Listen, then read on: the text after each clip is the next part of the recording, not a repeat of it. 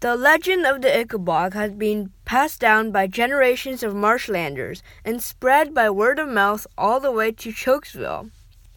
Nowadays, everybody knew the story. Naturally, as with all legends, it changed a little, it depends on who was telling it. However, almost every story agreed that a monster lived at the very northernmost tip of the country in a wide patch of dark and often misty marsh too dangerous for humans to enter.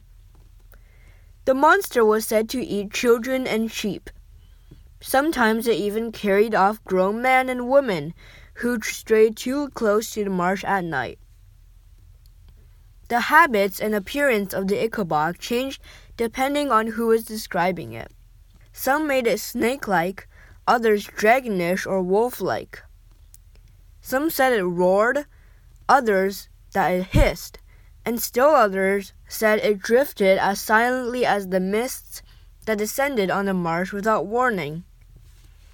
The Ickabog, they said, had extraordinary powers. It could imitate the human voice to lure travelers into its grasp.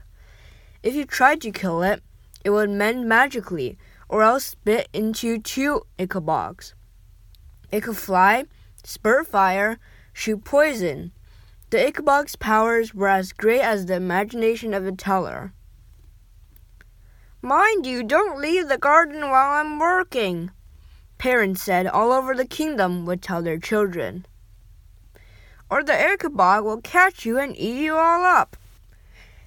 And throughout the land, boys and girls played at fighting the Ickabog, tried to frighten each other with the tail of the Ickabog, and even if the story became too convincing, had nightmares about the Ickabog. Bert Beamish was one such little boy. When a family called the Dovetails came over for dinner one night, Mr. Dovetail entertained everybody with what he claimed was the latest news of the Ickabog. That night, Five year old Bert woke, sobbing and terrified, from a dream in which the monster's huge white eyes were gleaming at him across a foggy marsh into which he was slowly sinking. There, there, whispered his mother, who tiptoes into his room with a candle and now rocked him backwards and forwards in her lap. There is no Ickabog, Bertie. It's just a silly story. But, but, Mr. Dovetail said sheep have gone gone missing, hiccuped Bert. So they have, said Mrs. Beamish, but not because a monster took 'em. Sheep are foolish creatures. They wander off and get lost in the marsh. But but Mr. Dovetail said pe- people disappeared too. Only people who are silly enough to stray into the marsh at night, said Mrs. Beamish. Hush now, Bertie, there is no monster. But Mr. D- Dovetail said p- people heard voices outside their windows, and in the mor- morning their chickens were gone. Mrs. Beamish couldn't help but laugh. The voices they heard are ordinary thieves, Bertie. Up in the marshlands, they pilfer from each other all the time. It's easier to blame the Ickabog than to admit their neighbors are stealing from them. Stealing? gasped Bert, sitting up in his mother's lap and gazing at her with solemn eyes. Stealing is very naughty, isn't it, Mommy?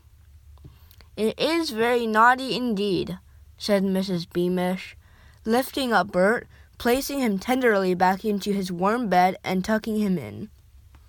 But luckily, we don't live those lawless marshlanders. She picked up the candle and tiptoed back towards the bedroom door. Night, night, she whispered from the doorway. She normally would have added, Don't let the Ickabog bite, which was what parents across Cornucopia said to their children at bedtime. But instead, she said, Sleep tight. Bert fell asleep again and saw no more monsters in his dreams.